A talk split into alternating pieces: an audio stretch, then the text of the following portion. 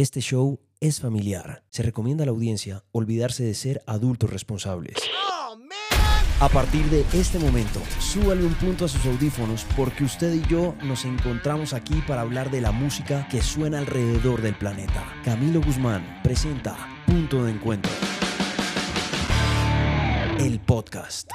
Conozco la historia de un ídolo, músico, pacifista, artista y dibujante. Conozco las letras de quien le cantó al mundo durante 20 años y se convirtió en la voz de la banda sonora del planeta entero. Cada vez que suenan las canciones de Lennon, las canto como un himno, pero les confieso que me intrigaba mucho conocer su historia y empecé a alejarme de los relatos fantásticos de los Beatles, queriendo encontrar a ese niño que alguna vez soñó con ser Elvis Presley y pisar suelo norteamericano, la tierra del rock and roll.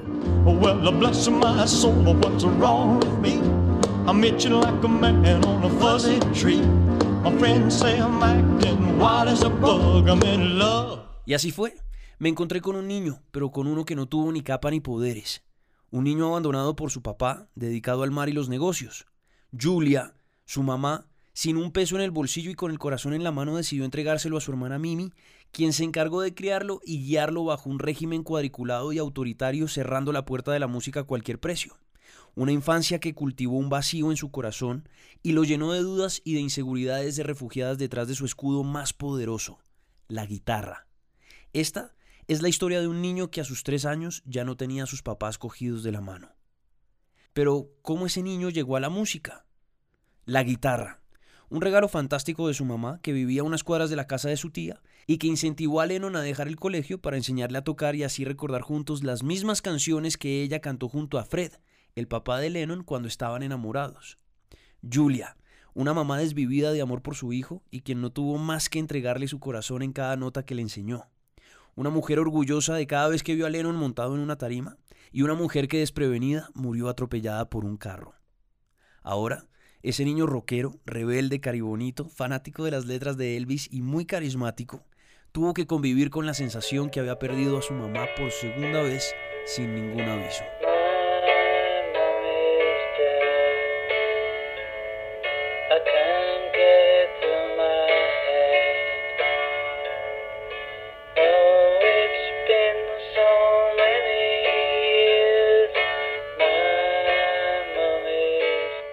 La música se convirtió en el refugio de Lennon, el reconocimiento en su poder, el orgullo en su escudo y las mujeres en su compañía. Para esa época, en sus manos cayó Cynthia Powell. Ella se enamoró perdidamente y se convirtió en el bastón de los momentos más duros de la vida de John, pero también fue la mamá de su primer hijo, Julian. Así le puso Cynthia, en honor a Julia, la mamá de John, y Lennon no estuvo durante el parto. No estuvo para conocerlo y repitiendo la misma historia de su papá, no estuvo para criarlo porque salió a Altamar a conquistar el sueño de convertir a los Beatles en la banda más grande del planeta.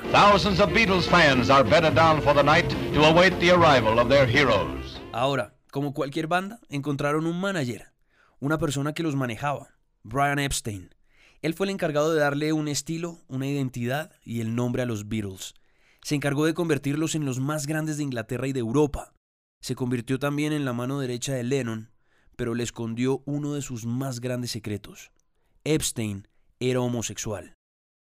La gente empezó a especular por los constantes viajes que hacían y Lennon tomó la decisión de hacer público en la prensa su matrimonio con Cynthia, pero no por amor, sino por cuidar su reputación frente a los fanáticos. Este John Lennon le pertenecía a la gente. Era un Lennon que dependía de la opinión, de las mujeres, de la plata, de los negocios, un Lennon que encontró refugio a sus inseguridades en la aceptación del público. Un Lennon que tomó decisiones y escondió sus limitaciones musicales en el virtuosismo de músicos como Paul McCartney y George Harrison, pero que a toda costa cumplió su sueño de pisar los Estados Unidos siendo número uno en los listados con Please Please Me.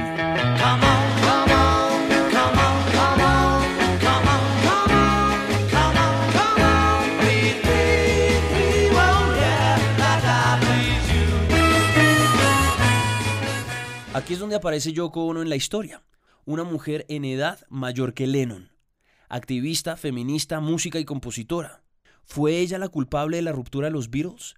No tengo ni idea, ni me corresponde juzgar eso, pero sí fue la mujer que, creo yo, encajó perfecto en el perfil de Julia, la mamá de John. Fue la mujer que le llenó ese vacío de los días de música y calor de hogar cuando murió Julia, a un hombre que había guardado ese dolor durante años. Así como cuando Lennon tenía 18 años y se volaba del colegio para tocar guitarra y cantar con su mamá, eso mismo hizo con Yoko, solo que ahora se volaba de la banda para compartir horas cantando y componiendo con ella. Tuvieron un hijo, Sean Lennon, quien tuvo todo el amor de su papá, mientras Julian de Lennon solo tenía el apellido. Con Yoko y ya sin los Beatles escribieron juntos, proclamaron la paz para el mundo y se mostraron desnudos tal cual ellos creían que el mundo debería verlos, y le decía al planeta entero que no creía en nada distinto a él mismo. Es como si se hubiera creído ese cuento de ser un superhombre. Es como si ahora el mundo no pudiera vivir sin su forma de pensar. Este es un John Lennon que asusta un poco, ¿no? Desde hace algunos años he estado leyendo un libro que se llama Las cartas de John Lennon. Un libro que a medida que avanza me ha mostrado un Lennon más humano, más alejado de la idolatría y mucho más cercano a ser de carne y hueso. Es un libro que me ha hecho preguntarme y replantearme el por qué John Lennon es un ídolo de generaciones. Es un libro que he tenido que pausar varias veces porque sentí susto de dejar de verlo como un héroe para encontrarme con la piel de una persona común y corriente. Este libro lleno de cartas me llevó a pensar que tal vez me hubiera encantado escribirle una. Me hubiera encantado sentarme a hablar con él. Por esa razón y para cerrar el podcast, comparto con ustedes y les doy la bienvenida a esta carta abierta. Para John, hoy me cuestiona muchas decisiones que usted tomó en su vida. Me cuestiona su forma de ver las cosas. Me cuestiona la manera en la que se rodeó de gente para cumplir sus sueños. Pero ¿sabe una cosa?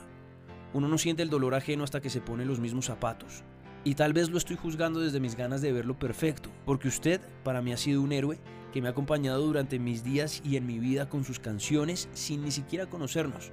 Pero tal vez yo estoy olvidando que detrás del John Lennon, la voz de los Beatles y uno de los músicos más grandes de la historia, se esconde el cuento de un ser humano de carne y hueso.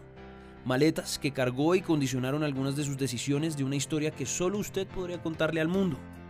Yo en el fondo la verdad creo que cada letra que escribió y cada palabra que cantó fue el reflejo de un mundo como usted lo soñó desde que era un niño, y así quiso proyectarlo a quien le abriera los oídos.